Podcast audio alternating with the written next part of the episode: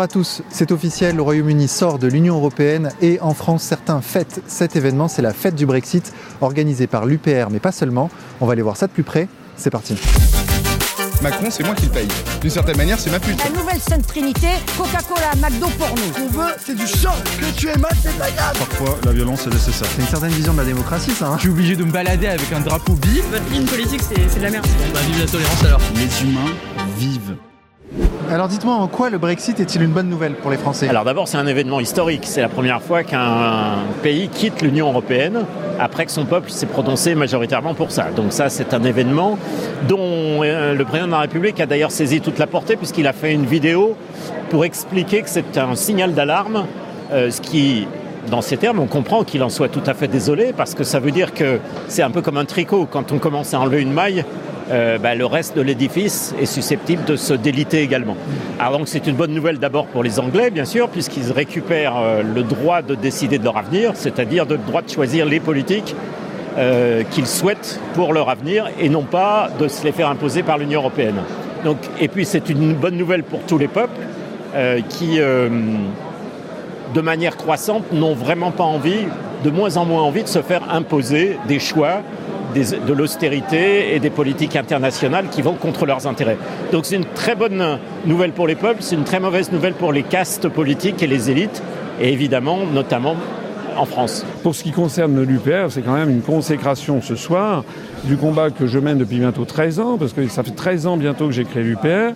Lorsque j'ai créé l'UPR, tout mon entourage familial, professionnel, m'a dit était un peu tombé sur la tête, et on ne pouvait pas sortir de l'Union européenne. Voilà, c'était tout simplement ça. Je proposais la sortie de l'Union européenne, de l'euro et de l'OTAN. Euh, Il y a encore 4 à 5 ans, les gens considéraient ça comme tout à fait euh, euh, impossible. Et rappelez-vous, à l'élection présidentielle, j'ai eu 0,9% du temps de parole, et à chaque fois que j'étais reçu, on me traitait comme si j'étais Marc, euh, Marc Dutroux ou Barbe Bleue. Donc j'ai été calomnié, diffamé, on m'a présenté comme un extrémiste, etc.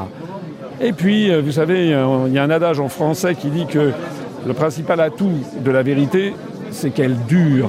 Voilà. Et que les analyses que je fais depuis 13 ans, elles sont vraies parce qu'elles durent et parce qu'elles sont explicatives de ce qui se passe. Ce qui fait que petit à petit, les Français ont commencé à s'y intéresser grâce à Internet. Et puis on a eu le mouvement des Gilets jaunes, et au moment du mouvement des Gilets jaunes, de plus en plus de gens ont commencé à se rendre compte que Macron, c'est bien, enfin c'est bien, c'est mal, il faut taper dessus, mais en fait ça n'est qu'un rouage. Qu'avant lui, lui, Hollande, ça n'était qu'un rouage, et Sarkozy, il n'y a qu'un rouage, et qu'il fallait regarder plus haut, et que c'était bien la construction européenne. Alors nous, l'année dernière, on a fait un score aux européennes qui nous a déçus, on espérait faire une meilleure euh, progression, on a fait une petite progression, il y avait beaucoup plus de listes, on est passé de 11 à 34. Hein. Et puis si vous regardez le score qu'ont fait France Insoumise ou les Républicains qui, eux, se sont effondrés entre la présidentielle, c'était pas glorieux. Mais nous, on n'a pas fait une progression aussi belle que ce que nous espérions. Nos idées commençaient à se développer, mais on a été victime de deux phénomènes. D'une part, le vote prétendument utile. Vous me direz en quoi c'était utile de voter aux européennes pour M. Mélenchon ou pour Mme Le Pen, enfin de voter pour la France Insoumise ou le Rassemblement National. Leurs promesses, rien, il ne se passe rien. En revanche, euh, nous, nous nos analyses auraient été bien portées au Parlement. Euh, et puis, euh, on a eu euh, euh, progressivement les Gilets jaunes qui se sont rendus compte que nos analyses étaient les bonnes et doublé maintenant du mouvement euh, contre les retraites. Mais pendant la campagne pour les européennes, beaucoup de gens me disaient ou disaient à nos militants bah, écoutez, ce que vous dites, c'est vrai, mais vous voyez bien qu'on ne peut pas sortir de l'Union européenne. Regardez ce qui se passe au Royaume-Uni. C'était sans arrêt, bon, ça revenait. Maintenant, voilà. D'ailleurs, beaucoup de gens m'avaient dit, mais vous verrez, Asselineau, il se trompe, jamais, en fait, le Royaume-Uni sortira de l'Union européenne. Bah, si c'est fait, dans quelques heures, ce sera fait. Monsieur Pasco, bonjour. Bonjour. Alors dites-moi, qu'est-ce que vous faites là? Bah, je viens euh, euh, saluer euh, ce que les Anglais eux-mêmes ont décidé par référendum. Pour une fois qu'il y a un référendum le, le, où le peuple a voté et qu'on respecte ce que le peuple voulait, on ne peut que saluer quand même. Donc euh, vive les Anglais qui ont eu le courage d'aller jusqu'au bout de leur vote et n'ont pas suivi l'oligarchie comme ça s'est fait en France. Parce que rappelez-vous, en France, il y a eu un référendum. 2005. Ouais. Et deux ans après, putain, alors que les Français avaient dit non, on nous propose Lisbonne et on nous la met bien profond. Et ben là, je suis content que les Anglais décident de leur propre sort. Parce que ce qui est le plus important, c'est que le peuple soit souverain. Et aujourd'hui, si on ne soulève pas de, de, des applaudissements devant ce genre de combat, ça risque de se refermer fortement en dictature en France. Et alors que répondre à cet argument massu qui consiste à dire, d'accord, mais que pourrait faire la France toute seule face aux géants que sont les États-Unis, la Russie, la Chine, le Brésil, demain l'Inde, etc. Alors c'est vrai que c'est un argument qu'on entend euh, à tout bout de champ, que Macron d'ailleurs a repris dans son intervention aujourd'hui même, et qui est une, euh, qui est une escroquerie intellectuelle. Comme si la grosseur faisait la puissance et la prospérité. Et en réalité, ce que récupère le Royaume-Uni, parce qu'ils disent tous euh, c'est terrible, les Anglais ont choisi de s'isoler. Mais ils n'ont pas choisi de s'isoler du tout. Ils ont choisi au contraire de renouer avec le monde sans plus avoir le filtre de l'Union européenne qui les contraint. Et d'ailleurs, à ce propos, je, note que la petite pièce de 50 pence euh, qui sort à l'occasion du Brexit est siglée prospérité, paix et amitié entre, amitié entre les nations. Amitié entre les nations, c'est un véritable pied de nez à Bruxelles. Donc c'est pas parce qu'on est dans un groupe et dans un club euh, avec des règles contraintes qu'on est plus puissant, au contraire.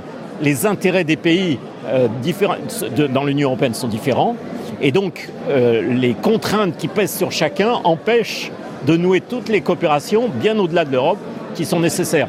Et donc moi je ne vois pas idéalement le monde en termes de gros blocs ou d'empires, mais entre des nations qui sont euh, faites pour coopérer sur une base d'égalité, de souveraineté et de liberté.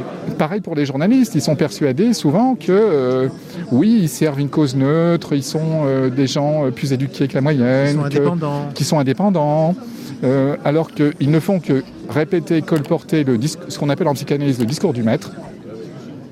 D'accord? Mais ils ne, savent, ne comprennent pas le maître qu'ils sont en train de servir. Oui, l'Europe, c'est la paix. Quand on est plus grand, on est plus fort. Des slogans, quoi. Des slogans, mais des discours. Des discours. Les, les discours, c'est important, les discours. Les discours aujourd'hui, ben, les discours dans une société, c'est ce qui fait tenir une société. Quels sont les discours qui sont autorisés? Moi, je pense que quand on contrôle les discours que l'on émet au niveau d'une population, on contrôle l'esprit de cette population, absolument. Imaginons, demain on sort de l'Union Européenne. Qu'est-ce qu'on construit à la place? Est-ce qu'on est construit une union des peuples? Ça, j'adore les questions de journalistes. Quand vous vous entendez pas dans votre couple, ça arrive. Vous commencez par divorcer. Et une fois que vous avez prononcé le divorce, vous voyez comment vous vous répartissez les biens que vous avez eus en commun. Donc commençons, si on le veut, par dire je divorce, et après on voit ce qu'on met dans la balance. Mettons pas la charrue avant les bœufs. Ah, Ça intéresse quand même les gens de savoir ce qui se passerait s'ils Mais de, de toute manière, ça ne pourrait être que mieux que ce qu'on a. C'est juste ce qu'il faut dire. Quand tu divorces avec ta femme, tu sais pas ce que tu vas avoir. Par contre, tu sais que ça va être mieux. Donc tu divorces. Monsieur Pasco, merci beaucoup. C'est moi qui vous remercie. Et vous avez vu que les premières décisions prises par Boris Johnson, quand même, sont assez sidérantes, puisqu'elles correspondent pour beaucoup à des demandes que font les Gilets jaunes en France. L'augmentation du SMIC de 6,2%. Boris Johnson a annoncé ça. Ça veut dire que le SMIC britannique passe devant le SMIC français. Deuxièmement, la renationalisation non seulement de la ligne de chemin de fer qui allait de Londres à l'Écosse, mais maintenant d'une deuxième ligne de chemin de fer. Donc la défense des services publics. Troisième mesure, il met euh, désormais les subventions aux agriculteurs britanniques qui transitaient par l'Union européenne, mais comme le Royaume-Uni le contributeur net, c'était en fait l'argent des Anglais, désormais le gouvernement de Londres va donner ça tout de suite directement aux agriculteurs britanniques et pour promouvoir une agriculture raisonnée, une agriculture bio, la lutte contre la malbouffe, enfin tout ce que les consommateurs français souhaiteraient. Et quatrième mesure, il augmente 25 milliards de livres sterling, excusez du peu, ça doit faire quelque chose comme 27 milliards d'euros, le budget annuel du National Health Service, c'est-à-dire le système des hôpitaux publics et de la sécurité sociale. Ben, nous, on aimerait bien que dans les hôpitaux publics français, ce soit la même chose. Donc, pour l'instant, les premières mesures de Boris Johnson montrent que sortir de l'Union européenne, c'est récupérer sa liberté et la liberté de répondre aux vœux, aux intérêts nationaux euh, des Britanniques en l'espèce. Lorsque nous, nous sortirons de l'Union européenne, on récupérera ipso facto tout de suite une dizaine de milliards d'euros, qui est l'argent que nous donnons en plus chaque année à ce que nous, euh, par rapport à ce que nous récupérons. Et puis nous de- garderons, nous aurons le pouvoir de décider par nous-mêmes de ce que nous voulons, par exemple sur les services publics. Au moment où le Royaume-Uni renationalise des sociétés privées de, de chemin de fer, nous, on est en train de démanteler les chemins de fer. Alors qu'est-ce qu'il faut dire à tous ces Français justement qui ont peur du Frexit? Comment les convaincre en, en quelques phrases? Parce que maintenant, il faut, euh, faut communiquer en plus rapidement, parce que les gens n'ont pas le temps. Il faut, la question fondamentale, c'est celle de la démocratie. Je pense que les gens ne se rendent pas compte qu'ils vivent en Europe. Quand je parle aux Français, ils croient qu'ils sont en France, que Macron est responsable, toutes les manifestations se font contre Macron, toute la propagande à la fois du RN et du, de, de la France insoumise sont contre Macron, contre son gouvernement, etc. etc. Qui parle des gopés? Ben, François Asselineau, mais on ne peut pas dire qu'il passe tous les jours dans les médias. Donc, si tu veux, le problème, c'est effectivement l'absence totale de conscience que la France n'existe plus comme pays indépendant. Un pays qui n'a pas de monnaie, qui n'a pas de frontières, qui ne fait pas ses lois et qui ne rend pas justice par la Cour euh, euh de justice de l'Union européenne et la Cour européenne de justice. Donc, euh, c'est les quatre principes de la, comment dirais-je, de la souveraineté d'après Jean Baudin, et aucun des quatre n'existe en France aujourd'hui, mais les gens ne s'en rendent pas compte. Si vous restez un petit peu plus tard dans cette soirée, à partir de 22h, vous allez voir arriver des personnalités. J'ai invité énormément de gens. Hein. J'ai invité de Madame Le Pen à Monsieur Mélenchon, j'ai invité tout le monde. J'ai invité 4 ou 5 personnes du Front National, 4 ou 5 personnes de la France Insoumise, j'ai invité des gens du PCF, j'ai invité des gens, j'ai invité Madame Artaud, j'ai invité à l'extrême gauche, j'ai invité, euh, j'ai invité Monsieur Philippot, j'ai invité Monsieur Dupont-Aignan, j'ai invité beaucoup de gens. Vous allez voir qui va venir. Vous allez avoir quelques surprises. Et il va y avoir des gens de droite et des gens de gauche. Voilà. Et puis, euh, ça va être bien. Moi, je suis, euh, comme vous, je crois, très ému ce soir. Je suis très heureux, euh, vraiment très heureux, parce qu'on n'a pas beaucoup d'occasions de l'être en ce moment dans, le, dans la vie politique. Et, et je vais sûrement répéter ce qui a été dit euh, avant moi de nombreuses fois, mais c'est quand même un événement extraordinairement historique que nous sommes en train de vivre. Euh, c'est en fait une loi naturelle de l'histoire et des peuples qui se met en place, c'est-à-dire que la liberté finit toujours par l'emporter. Ça peut prendre du temps, ça peut prendre beaucoup de temps, beaucoup de souffrance, mais à la fin, les idéologies, les totalitarismes, les empires finissent toujours par se fracasser sur la réalité, comme les vagues se fracassent sur les rochers. Et la réalité, c'est que les peuples souhaitent être libres et indépendants pour être heureux et prospères. Eh bien, c'est la voie que nous montrent les Britanniques. À chaque fois dans l'Union européenne, quand une question a été posée au peuple européen, que ce soit en Irlande, on les a fait revoter deux fois pour qu'ils votent bien, que ce soit aux Pays-Bas, en Grèce, en France, en Grande-Bretagne, toujours les peuples ont voté contre cette Union européenne. Et à raison. Et ce n'est pas sans raison non plus que Jean-Claude Juncker, faut-il le rappeler, avec une grande honnêteté, l'ancien président de la Commission européenne avait déclaré qu'il ne peut pas y avoir de démocratie contre les traités européens. Mais les Anglais ont montré que si, on peut avoir une démocratie contre les traités européens. Et je voudrais saluer François Asselineau, président fondateur de l'UPR, pour avoir convié les uns et les autres dans un esprit, dans un esprit de respect et d'ouverture, parce qu'au moment où les Britanniques reprennent leur liberté et font vivre leur démocratie, il eût été complètement aberrant que chacun nous soyons dans nos chapelles. Et je veux le remercier sincèrement et j'ai souhaité venir parce que je pense que son initiative est prometteuse pour la suite. Et je veux le remercier. Il y a un mot qui me vient à l'esprit, qui me paraît important ce soir après tout ce qui a été dit, c'est le mot libre. L'Angleterre va être libre. Et je ne peux pas m'empêcher d'avoir une pensée pour quelqu'un avec qui j'étais la semaine dernière devant sa prison en Angleterre où j'étais, Julien Assange, qui j'espère, qui j'espère lui aussi sera bientôt libre. Oui, je crois que c'est une photo rare. C'est que, en dépit de ce qui nous sépare, il y a quand même quelque chose qui nous rallie, qui est encore plus fort que tout c'est l'amour et la liberté de la France. 7,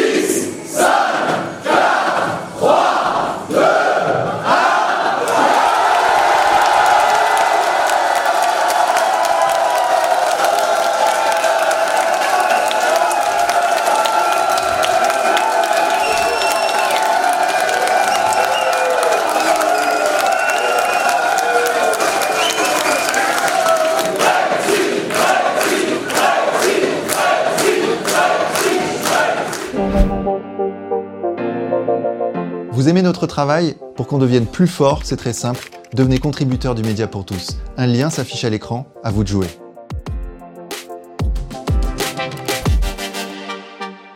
Pourquoi c'est un jour historique Je l'ai dit dans mon discours tout à l'heure. Et pourquoi je suis ici C'est parce que le Brexit va montrer aux Français que c'est pas l'apocalypse, qu'on a une classe politique et des dirigeants menteurs, manipulateurs, et les Français vont découvrir qu'un pays libre, comme l'Angleterre, reste européenne, euh, qu'il y a des belles coopérations qui se font, qu'on va continuer à vendre des Renault et des BMW en Angleterre et qu'on va continuer à acheter des trucs anglais. Euh, euh, et, en fait, le Brexit va dépassionner le discours des souverainistes, des gaullistes, des patriotes, qui vont retrouver une aura en France et qui vont pouvoir se rassembler parce qu'on va comprendre que nous avons le même objectif mais que nos chemins étaient différents. Je crois que le pire aujourd'hui, c'est de rester dans l'Union européenne et dans l'euro et d'attendre la catastrophe qui est totalement inévitable, en fait. Et il vaut beaucoup mieux avoir conscience des problèmes, savoir que peut-être, bah oui, on va se couper un doigt, mais pour éviter de se couper tout le bras.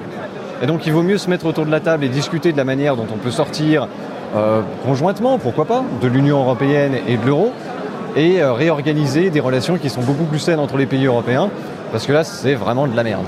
Ce que je dis est tellement vrai que vous avez vu Monsieur Mélenchon, tout, euh, enfin, il vient de faire un salto arrière pour se féliciter du Brexit. Vous avez vu aujourd'hui, ça, fait, ça a fait un, buzz, comme on dit, au Parlement européen, parce qu'un certain nombre d'européistes de, de, se disent finalement, est-ce que Mélenchon est pour le, pour le Brexit? Puisqu'il a dit c'est un peuple qui est maintenant la, la, les vertus de l'indépendance, c'est la renationalisation des lignes de chemin de fer. Ça veut dire quoi? Ça veut dire qu'en France, vous avez des partis politiques, deux grands partis politiques, nommons-les, le Rassemblement national et la France insoumise, qui disent perpétuellement oui mais non. Oui, le Brexit c'est très très bien, mais non, il ne faut pas le Frexit. Alors pourquoi est-ce que serait bien le Royaume, le Brexit serait bien pour le Royaume-Uni et que ça serait mal pour la France? C'est quand même bizarre. J'ai vu M. Bardella, j'étais sur la, la radio ce matin, il faisait aussi un grand écart absolument impossible à justifier. Les mêmes d'ailleurs qui vous disent euh, oui, M. Macron est un dictateur, c'est insupportable, il s'attaque aux libertés publiques, mais quand on dit bah, lancer la procédure de décision, ah ben non, on ne le fait pas. Nous, on n'est pas des oui mais non, nous, on est des gens co cohérents, nous, on se réjouit de cette sortie parce que ça préfigure n'importe qui qui a un petit peu le sens de l'histoire et prend la hauteur de vue nécessaire, comprend que nous assistons au début de la fin de la construction européenne. Vous étiez là, à quelques oui. pas de, de, François Asselineau, il y avait euh, Frédéric Poisson. Bien. C'est quoi C'est ponctuel parce que ce soir c'est un soir historique selon vous tous Ou c'est euh, les prémices d'un rassemblement, d'une ambition peut-être collective? C'est une prise de conscience que si on n'efface pas nos petites différences, on perdra euh, la France. Voilà. Florian Star en face de moi. Non, non, non. non, mais c'est vrai. Et là, maintenant, tout le monde fait la queue pour vous faire une interview. Ça a quand même changé. Les choses ont changé. Les choses ont changé. C'est vrai. Florian Philippot, comment vous analysez le Brexit? Ah bah c'est, non mais c'est historique. Je crois qu'on se rend même pas compte du caractère incroyablement historique de ce qui se passe. C'est-à-dire que pour la première fois, l'Union européenne se fait larguer, quoi. C'est-à-dire, euh, elle, euh, elle, se fait jeter, elle rétrécit, elle s'amoindrit, elle s'affaiblit, alors que pendant, mais, mais moi depuis que je suis né, depuis que je suis tout petit, et même encore avant, on nous a toujours expliqué que c'était éternel, que c'était irréversible, que c'était, euh, ça ne pouvait que croître et s'embellir. Eh bien non, c'est réversible, on peut en sortir. Et ça, c'est une démonstration grandeur nature qui est incroyable. Incroyable d'abord, et euh, tant mieux pour les Britanniques, je suis très heureux pour eux. Mais c'est très bien, je crois, aussi pour la France. Parce que moi, je suis persuadé que c'est à partir de ce soir, 31 janvier 2020, et dans les mois qui viennent, que des millions de Français vont commencer seulement à réfléchir à l'hypothèse d'un Frexit, d'une sortie de la France de l'Union européenne, parce que euh, ils auront enfin un exemple réel et concret sous leurs yeux, alors qu'avant ça leur paraissait extrêmement abstrait, voire impossible. Alors la question qui nous brûle les lèvres, c'est qu'attendent ceux qui veulent le, le, Frexit en France pour s'unir? Ouais, bah il faut le faire. Non mais j'ai fait un discours moi ce soir, on avait un autre événement nous aussi. Euh, j'ai dit exactement ça dans le discours. J'ai dit il faut maintenant s'unir. Je sais pas, on peut faire un RPF, Rassemblement pour le Frexit. Hein. On peut faire... Euh, non mais il faut le faire. Les, alors il y a en France en gros deux mouvements politiques constitués qui défendent le Frexit, euh, UPR, Patriote, mais il y a aussi, et peut-être sûrement encore plus ailleurs, des partisans du Frexit un peu perdus dans d'autres partis politiques. Il faut réussir à leur parler. Des partis politiques d'ailleurs de droite et de gauche. Et il faut absolument, absolument créer une coordination, se structurer. Donc cet événement, il est formidable, vraiment, je le dis comme je le pense. Je suis très sincère. Euh, je ne pouvais que être là. Et, et, hum, moi, j'avais essayé qu'on fasse une liste commune aux européennes, ça n'a pas pu se faire. Bon, dont acte, je ne reviens pas sur le passé. Là, je trouve que maintenant, on arrive à, à quand même avancer positivement. Cette initiative de François Asselineau est vraiment formidable. Je, euh, je suis venu avec grand plaisir et j'espère que c'est pas un coup comme ça dans l'euphorie du Brexit. J'espère que c'est le début de quelque chose de très sérieux et très solide. Vous êtes pour une primaire avec euh, Philippe Non, je suis pour un primaire, une primaire pour désigner le meilleur candidat ou la meilleure contre Macron. Parce que j'estime que c'est pas à 10 000 militants d'un parti ou à M. Macron et les sondages et les médias dominants de choisir l'adversaire qui va faire élire Macron. Je trouve que c'est con. Voilà. Et donc je pense. Ça peut être gauche ou droite Oui, bien sûr. Parce que ce que les primaires que vous proposez, c'était que, que des gens. Non, ça c'est les journalistes qui ont dit ça, mais moi j'ai jamais, euh, j'ai même proposé. Mais qui veut Patriotes et républicains, je les ai appelés. Oh Pierre-Yves Rogéron. Ça va Pardonnez-moi. Alors, je suis à vous tout de suite, mais là, je, je réponds à un vieux, un vieux copain. Alors, Pierre-Yves, qu'est-ce que tu fais là? Ah bah, puis Frexit. Voyons. Attends, on va pas, on va pas louper ça. Le- Attends, ça, ça nous arrivera peut-être qu'une fois, enfin. Espérons que non, mais... Enfin, pour les Anglais, ça nous arrivera qu'une fois, en tout cas. Le Brexit Ouais. n'a pas été facile. Ouais, ouais c'est c'est certain, oui. Bah, écoute, Theresa May a voulu trahir. Une partie de l'Angleterre a voulu en trahir une autre.